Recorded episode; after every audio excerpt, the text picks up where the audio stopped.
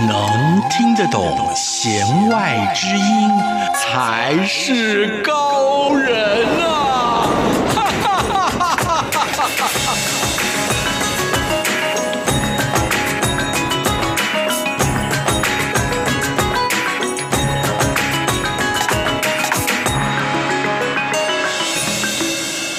让听音乐不再只是听表面。大家好，我是谭志毅，用音乐带您走进心里面。大家好，我是戴森峰。让我们一起来收听今天的弦外之音。之音老师，我最怕就是有人问我说：“你都喜欢听什么样的音乐啊？”啊、哦，真的，就像我们也会常常遇到这个问题。老师，你都做什么类型的研究？有兴趣？对，因为我的工作就是要听各式各样的音乐，所以我很难跟大家归类，说我只听这个或不听那个。对，所以在工作中你会听音乐吗？就是工作前要听很多的音乐，哦、比方说我今天要介绍什么样的音乐，我当然要做功课啊，是，所以我就势必要去听它。那或者是别人跟我说，哎，有一首歌曲很好听，哎，哎，那我们身为广播电台主持人，每天都在播歌的，我们当然也不能说我们不认识这首歌曲，当然要把它全部吸收进来，所以就要再去听。对，对，所以在我工作之前要听大量的音乐，那工作的时候，因为我要播歌又。听了很多的音乐啊、哦，所以其实音乐真的在你的工作领域里面是不停出现的。是，包括我自己，就是呃，下班了开车，我也在听别人的广播啊。这时候教学相长啊，对不对？互相砥砺，对对。应该是说别人有什么很棒的地方，我们要来学习。是，对。那其实呢，像我们身为教授，大家一直可能印象中对教授的想法就是很会叫的野兽嘛，一直叫，一直叫啊。其实呢，教授这一个工作呢，我们如果按照我们的一个礼拜里面的工作分量上来讲。的话，这边听众朋友们一定超级羡慕哦。像戴老师，我本身呢是周休五日制，真的还假的？当然啦、啊，我一个礼拜只有礼拜一二有课上台教一教。这样子。那因为呢，呃，其实我们学校比较偏远，很多老师都有自己喜欢的上课时间哦。所以呢，像我们住在比较近的地方的嘉义的，那我们呢就课就排在礼拜一二，因为学生不喜欢选这时候的课，所以你才可以斜杠到我们的广播电台。对对对，礼拜三四就可以过来了。那但是呢，其实啊、呃，并不是说我们除了教教学以外就不做其他的事情。其实按照一个大学老师的时间分配的话呢，教学大概只占百分之二十，我们有百分之七十的时间是要进行研究。哦。对，那所以呢，做研究本身来讲就是一个需要相对高度专注力以及高度集中精神的一个时段哦。所以呢，其实呢，在做这种研究一次，我是做量化分析的，就是一次可能三四百个、四五百个受试者或受刑人的资料送到我面前来，那我们要分析，比方说像我上个礼拜，我就要在高压的情况之下，三天的情况之内呢，分析全台湾去年新收的收容人，大概接近有七千多位的收容人，他们的心理状态的分析跟他们再犯之间的比较。那这些庞大的数据在进行输入，或者是对照，或者是比较基准的一个在 check，甚至是跑统计分析的时候，其实很奇怪耶，这是非常高压而且高精准的工作。但是我喜欢听音乐，真的哦，嗯，而且我发现越听音乐越精准。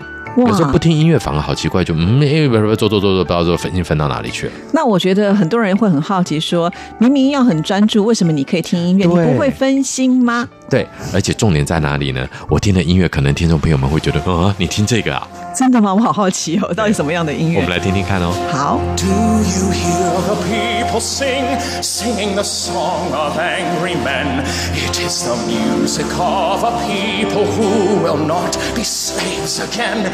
When the beating of your heart echoes the beating of the drums, there is a life about to start when tomorrow comes.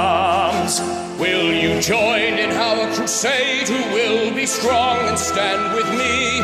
Beyond the barricade, is there a world you long to see? Then join in the fight that'll give you the right to be free.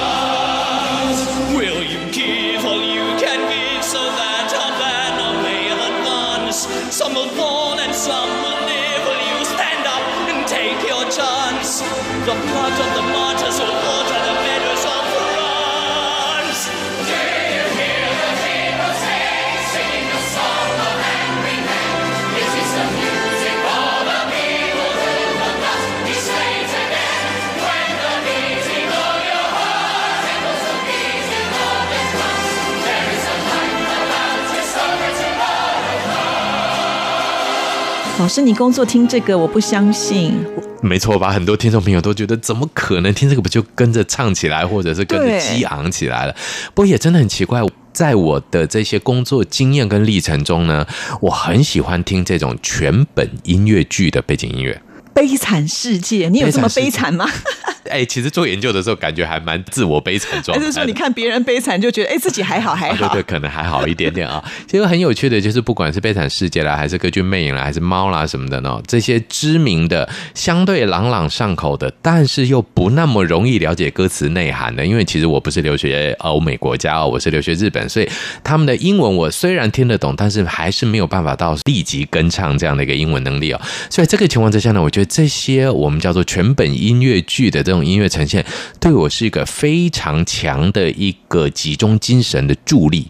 真的哦，我觉得很难想象，因为老师这个音乐剧，它除了音乐本身之外，其实如果有看过的人是有画面的，是的。所以有的时候，比方说我在听这样的音乐的时候，我其实脑海当中会出现画面，那我怎么专心做我的事情啊？没有错，所以呢，我也觉得很好奇。我自己在听这些音乐，却集中了我的精神这件事情，我也一直就觉得嗯，好奇怪哦。因为我们有一些老师喜欢听的是佛经，对，我好像我隔壁老教授，他就很喜欢听佛经，而且他的佛经好大声。生哦，对，就觉得好像要升天的那种感觉。但是要忏悔什么？我不知道，但他可以听着佛经做统计。但是我觉得这也是挺厉害，因为佛经它的重复性很多，它其实并没有所谓的什么曲调上的变化。对对对，很像，对所以我也觉得蛮厉害的，他可以听一整天呢。哦，我觉得你们更厉害，还要陪着他听。对，然后呢，有一些老师呢，却喜欢听更活泼的音乐。我们也有老师听很活泼，那有的老师呢，就是绝对不准有声音。那最特殊的是，我们有一位老师，他很喜欢听新闻。听新闻，对，他就一直听新闻，听 BBC 的新闻。哦，特别关心国际新闻啦。那另外也有可能是想要炫耀他的英文。哎，好啦，其实我们会听戴老师这样介绍，哈，发现很多人在专心工作的时候听的背景声音，还真的是截然不同呢。由此可见呢，集中精神的声觉管，也就我们听觉管道中的集中精神方法，应该是因人而异的。嗯，那在这个情况之下呢，我们当然就是这个本着这个求知的精神呢、啊，就大概找了一些资料。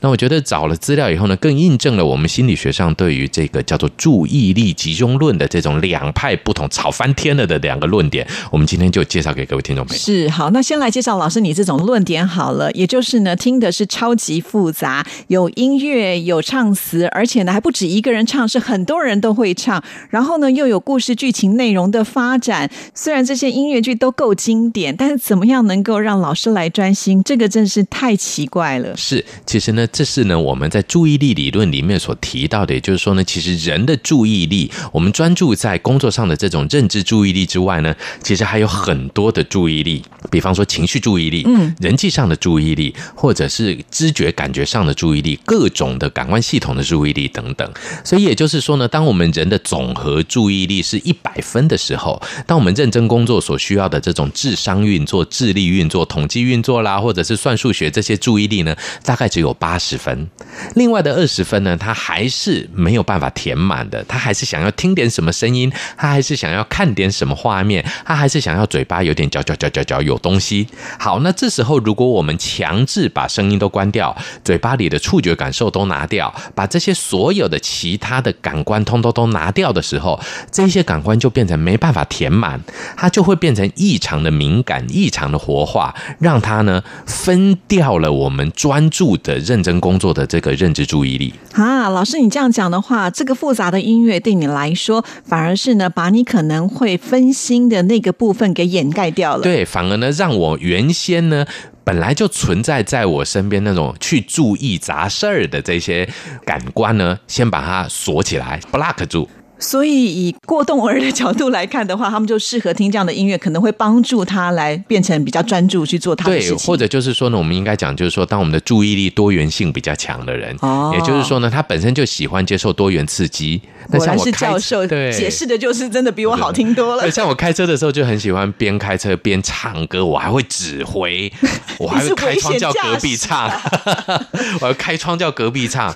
那基本上呢，这些东西其实相对来讲，我就发现，当我在很开心的唱歌什么的时候，我反应力是很好的，反而自己一个安安静静的，然后呢也没音响的，就像开车的时候越开越不知道要想什么，然后呢眼睛开始乱飘，开始注意一些不该注意的东西，然后呢就开始觉得这里身上那里酸，这里痛，这里痛，那里酸的，反而分掉了我的专心。你是需要有舞台的人，好像是这样，对不对？哦，尤其这边，哎，这边还有一个戴老师，我爱你，这边还有一个什么之类的，反而好像听得到。所以这就是注意力的第一个观点，就是我们希望呢，透过相对。不那么单纯的一些外在的一些，我们叫做噪音，但这种噪音就很有趣，心理学就把它称为叫 pink noise，粉红色的噪音，就是其实它无害，然后呢，它对你的专注力是一个增加的一个过程，因为它帮你摒除杂念。哦，在后面这四个字，所以我懂了。也就是说，其实我们觉得这一些伴随在身旁的音乐，其实对每一个人来讲呢，可能会有所不同。比如说，戴老师的个性是这样，所以让我们超乎想象的，就是会听那个比较复杂，里面有呃很多的乐器，然后节奏变化很多，甚至还有人的演唱的声音。是没错，尤其人声。对，因为人声有时候有歌词，它真的会比较容易带你进入到那个歌词的境界当中。没错，哇，好特别哦。是，像我。可能就没有办法用这样的音乐变成很专心。所以志毅通常听音乐专心的话，会选择怎样的东西？比如说我要读书，像比方说我们要读书的时候，对，以前读书，因为我现在的听音乐我觉得不太准，因为工作的关系啊。但是我以前在念书的时候，我就会比较喜欢听那种比较单纯一点点，就是乐器不能够多。是。然后呢，这个旋律它可以有很美，可是不是那种你一听就觉得哦，我要调到那个旋律跟他一起去唱的感觉。是。或者是说它的节奏不会呃很快，或者是很。强烈，或者是它的拍点很多，没有，我觉得它是比较舒缓一点。这种东西对我来讲呢，比较不会干扰我念书，感觉好像有一个伴，可是呢，这个伴却又不会打扰我。对，所以呢，这个部分来讲，可能是以你在注意力的专注力历程上呢，就适用另外一个注意力的理论。嗯，那这个注意力的理论呢，告诉我们是说，其实注意力呢，它就是一个完整的个体。我们每个人呢，都有一份注意力在我们身上。那这时候这一份注意力呢，你如果把它分去听觉了，把它分去味觉了，把它分去咀嚼的、嗅觉的什么什么的，把它分走了，那你的专注在工作上面的这个专注认知能力就会下降。所以呢，就是尽量不要有声音，不要嘴巴嚼东西。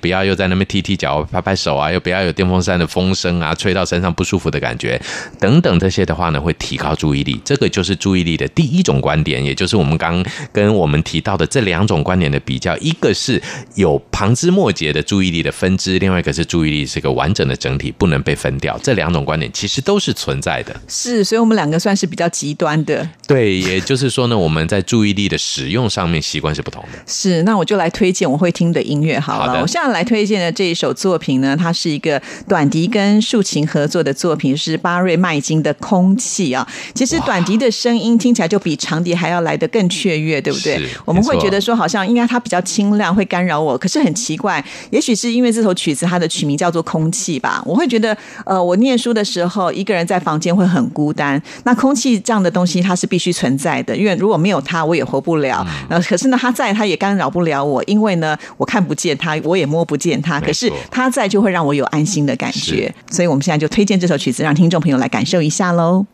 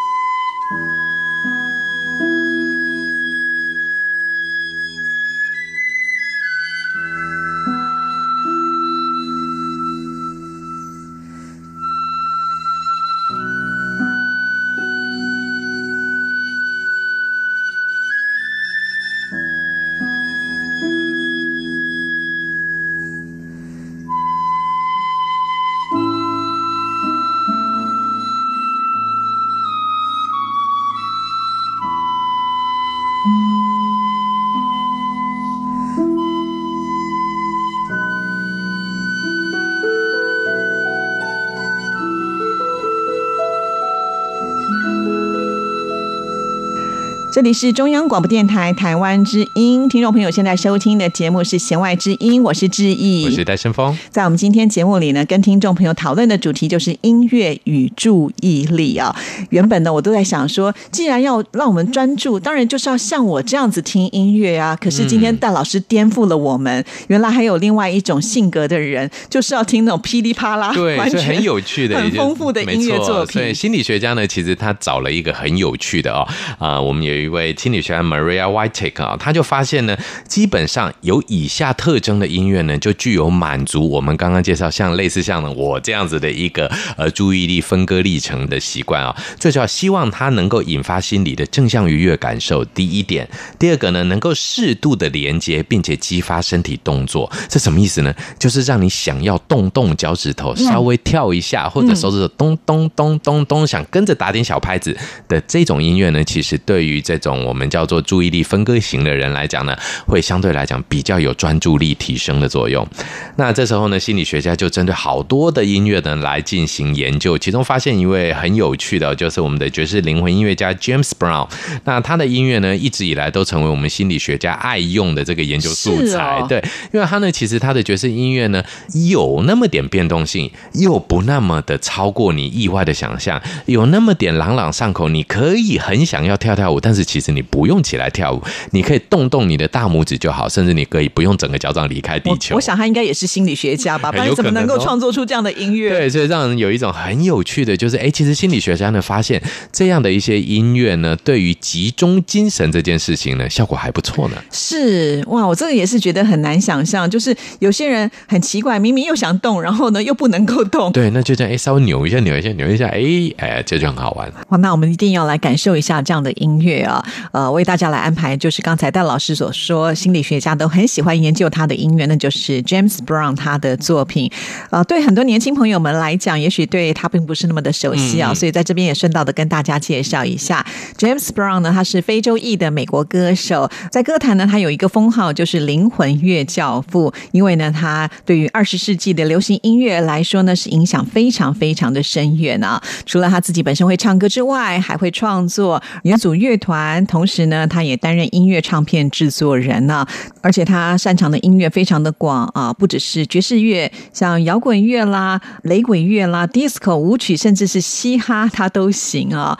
那很遗憾，在二零零六年因为肺炎就离开，当时是七十三岁啊。不过他留下了非常多经典的歌曲，像是我们今天为听众朋友介绍的，就是他经典中的经典《I Feel Good》。好。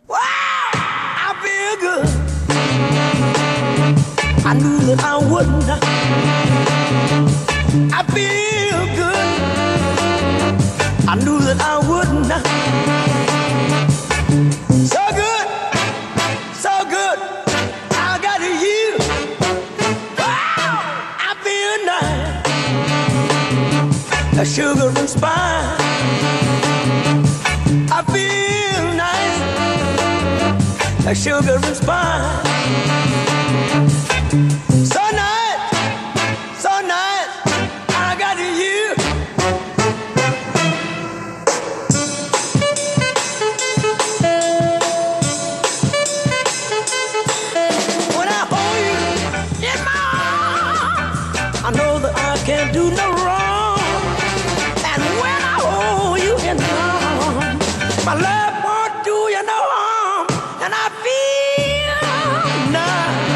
that shouldn't respond.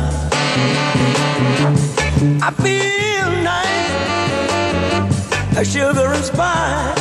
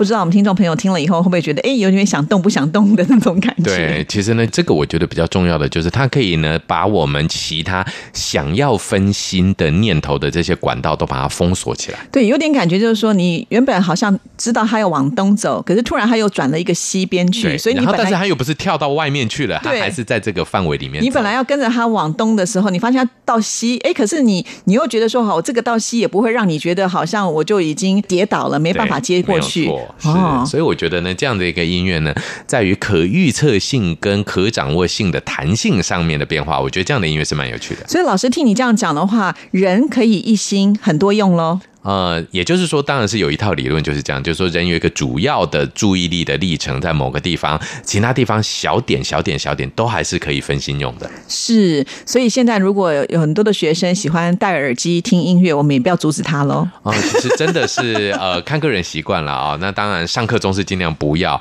但如果在自己温习或念书的时候，其实这是一个很好的方法。上课当然不能了，上课我们的耳朵是要听老师的，不可能一个耳朵可以听两种。是没错啦，不过也要看那个老师讲的。有没有趣？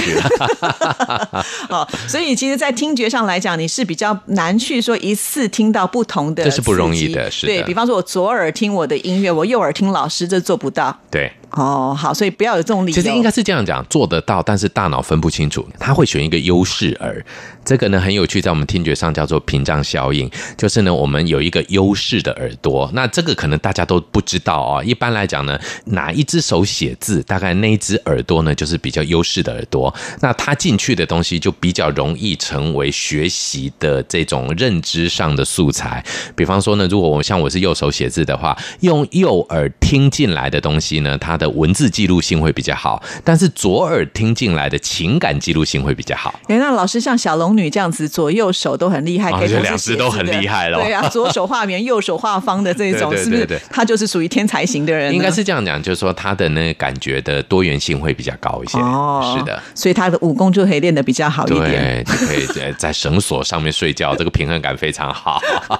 好，那另外呢，其实呃，我知道也有些人就是在自己读书的时候，很喜欢听那种呃电动玩具的背景声音。我曾经听过有人听那种音乐，是其实呢很有趣的，在心理学家的研究里面呢，发现电动玩具的这个背后的背景主题曲，竟然荣登注意力集中音乐排行榜的榜首。不可能，我们都觉得很不可思议，对不对？对，我想很多听众朋友都哎，我我相信所有打电动的人都知道，那个音乐其实蛮重要。说真的，它会激励你，就是说啊，我要破关，对啊，或者是说他在这个音乐出现的时候，你就知道说什么样的场景你应该要去接受挑战了。所以他的专注度是在于这个电玩游戏当中，怎么可能当做是我们一个背景音乐呢？对，所以呢，其实就很有趣的就会发生了。但是我们再仔细来想一下，当这一些音乐呢，音量调低以后，其实他们就呈现了我们刚刚提到的这一种有一点动作的激发，又不用跟着他动作，有一点点的一些他的跳动，但是又不会太意外。更重要的事情是，这些电动玩具背景音乐大部分都蛮正向的，蛮呃优雅的一种和谐的和弦。那在这样的情况之下呢，它就能够带来我们相对应的这种高度容易集中精神的这种音乐特征。是，所以可不可以用另外一个角度来看，就是说，当有些人对某一些音乐是特别喜欢的时候，他就相信他能够帮助我呃提升专注力。当然，因为呢，这些专注力的提升其实跟个人的使用习惯有很大的关联。是，比方说，我每次在打电动的时候，我破关成绩很厉害。那我想说，如果我用这套音乐放在我的功课上，我这个礼拜可不可以考满分？对，可能激发了你的这个情绪的连接。我觉得 这个观念是很重要的、哦。自己当自己的心理医师这样子吗？没有错，没有错。然后用音乐来帮助你，激励你。对，好，那我们来听一段这个电玩音乐。老师，你有没有打电玩？啊、呃，我比较早期的都有打了，后来眼睛不好了，眼手协调差了，越来越不敢打。而且现在的电动玩具都策略型的，实在是有点太难了，还要上网去揪啊什么的，好累哦。那你玩的都是哪一种？我都玩超级玛丽。老师的年纪，对，还要打红白机的年代呢。但是我觉得那个真的好可爱，你听那个音乐，你就知道什么声音会得到什么宝物。对，然后你撞到金币是它有识别度。对，没有错。而且我们会发现呢，这个超级玛丽在跳跃的过程中呢，短一短一短，跟它背后的声音呢非常能契合。所以整个讲起来呢，呃，也就心理学家竟然意外的找到了这种电玩背景音乐是高度精神集中音乐，跌破大家的眼镜。我相信它背后有它的科学基础。那它是属于哪一种的噪音呢？其实它应该是属于 pink noise 比较多一点点。但是如果你本身不喜欢打电动，它保证是一个 white noise 好人厌的音乐。真的真的，所以呃，我觉得今天这个节目就告诉我们啊，集中注意力的音乐绝对不是说戴老师推荐了或质疑推荐了就是对的。其实要看你自己个人的一个性格。没有错。那我们的听众朋友在家没事的时候就可以自己测试一下。没有错。比如说你今天呃明天要考数学，你要算数学，然后你今天听听看这个音乐，然后明天看听一个，下次看哪个分数比较高，也许那个音乐是、哦、很有实验精神啊，对不对？对对，对对。呃，这样就不会选错了。是是，不过考数学大概还是不要听音乐好了。考试当然不行啦，没有人在考试的时候可以听音乐吧？但是呢，我们在读书的时候，如何让这些线索都能够进入大脑里面？我觉得音乐是个很好的辅助的。的确，因为我想所有念过书的人都有这样的经验，我可能会比戴老师还来的更强烈一些，因为戴老师可能念书是那一种就是很顺利的，就是一直念念就念到博士，嗯，很会背的这种。对啊，那我们念书念得很辛苦，有的时候在念书的过程当中就会觉得自怨自艾，我好可怜，我坐在这边都不能出去玩，哎、我干嘛那么认真做什么呢？对对对，然后明天考出来要要要被老师骂什么之类，就会有那种挫折感。是，所以这时候如果能够音乐来辅助你，就好像说有一个人在陪你念书，可是他又不会影响你，甚至可以帮助你集中注意力，让你的成绩有起色的话，何乐不为呢？没有错，对，这就是我们今天做这集节目希望能够帮助听众朋友的。所以那我们现在那就来听听打电动的音乐好了。好了，来大家要破关喽。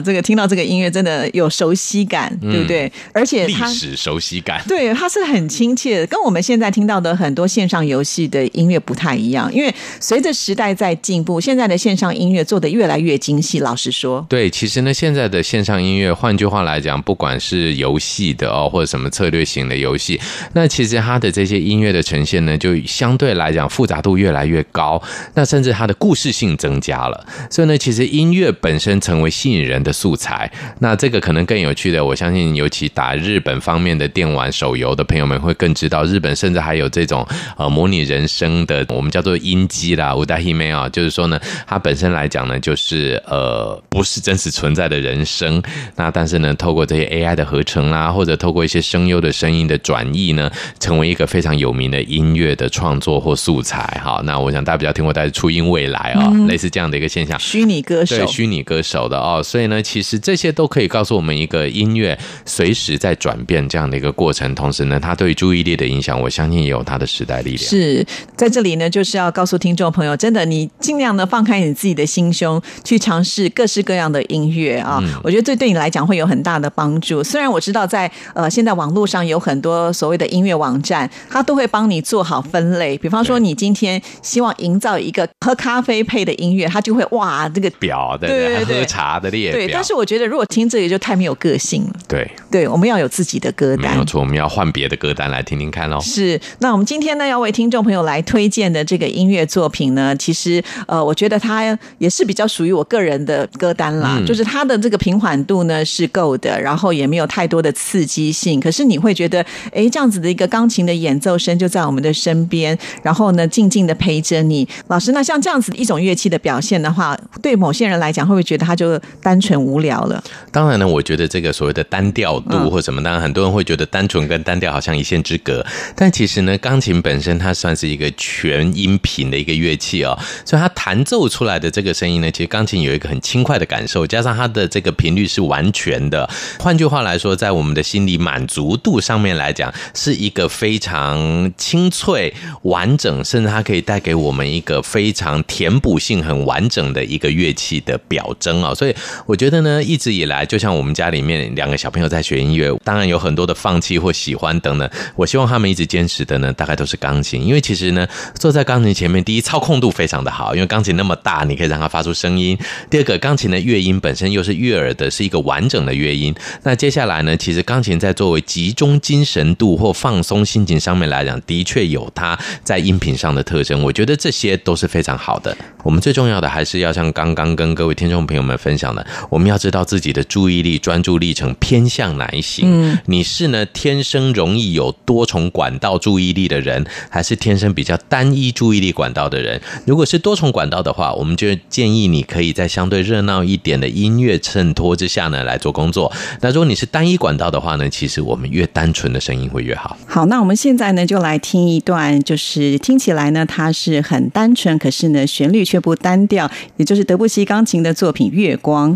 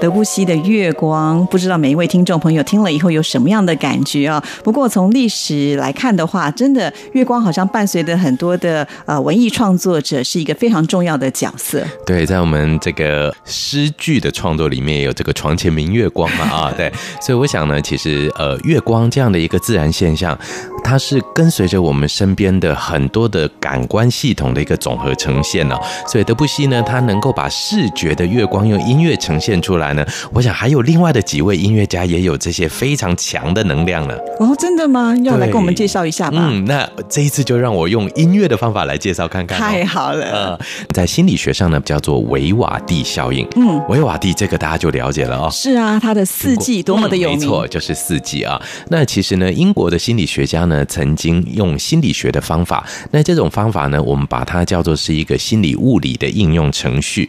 透过这个程序是怎么样呢？他们让这个维瓦蒂的四季这样的一个作品呢，去呈现出这个四季到底是音乐上给人的这种四季的听的感受，还是人们真的在四季的音乐里面真正感受到了四季变化？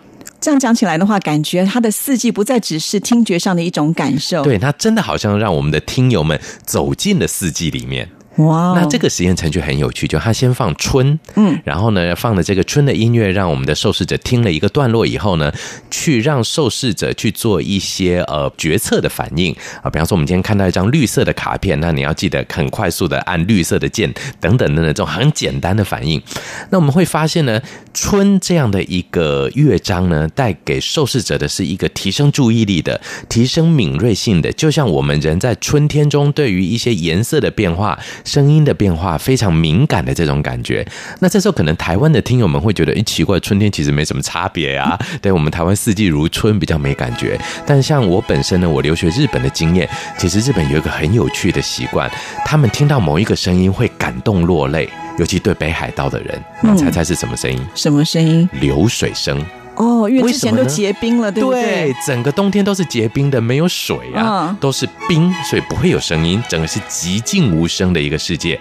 等到你听到流水声的时候，代表春天来了，就是一个新的复苏的感觉。对，那同样呢，就像我们台湾，其实春天虽然没有那么多的声音上的变化，但是其实虫鸣鸟叫，我们多少也能感受得到哦。所以呢，其实春本来就是在我们的心理学的一个整个的追踪研究上也发现，其实春的。这一个时段点呢，是我们的感官系统复苏的时候，我们也会特别的专注、特别的敏感、特别的感受得到这些自然的力量。所以，如果我们的听众朋友要面临大考的时候，要认真读书，可以先来听《春》这段音乐，会带给自己希望。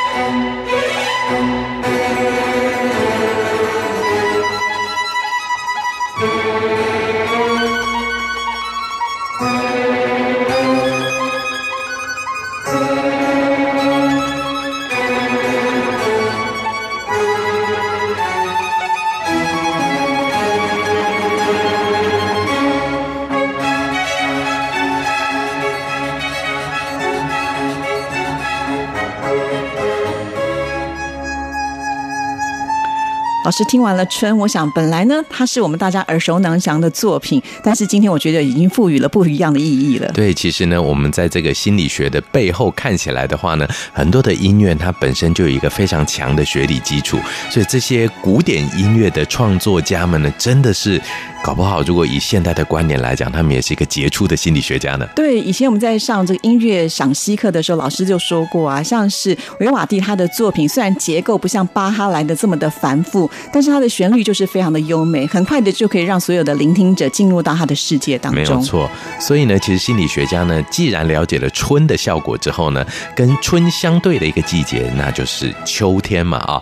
那其实春天跟秋天是一个很奇特的存在，就是春天呢，这个。万物萌芽的阶段，到了秋天呢，哎，我们要收成了啊，我们要开始度过冬天了。所以秋天是一个安稳的，是一个充满了呃收获的喜悦，但是又要面对着未来寒冬的考验啊、是一个情绪必须要沉静下来、沉淀下来的一个季节。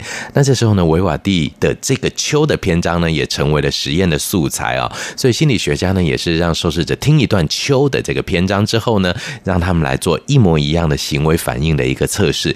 结果真的这个效果很惊人的发现呢，受试者的这个行动反应的时间呢变长了，也就是听过了秋的这一个篇章之后呢，反应变慢了。哦，哎，所以真的读书不能听啊。所以这个就很适合放在就是如果呢你刚好在忙完一件事情之后，想要放松的时候来搭配的音乐是没有错。而且更有趣的事情是呢，不止放松，那我们也观察到呢，听完秋的这个音乐之后呢，其实绝大部分的受试者都反映出感觉心情上面比较平静，感觉自己的情绪是安定下来的。所以它甚至具有一种相对春天来说呢，更为安静的、安稳的、平抚的效果。哇，今天听了戴老师的说明，就更佩服维瓦蒂他的这一首伟大的作品啊！居然呢有两段可以带来不同的一种影响力。所以在我们今天节目最后，当然就是要来听维瓦蒂的这一首《秋》喽。也希望在我们今天弦外之音为您安排的主题音乐与专注力，您会喜欢。我们下次见，拜拜，拜拜。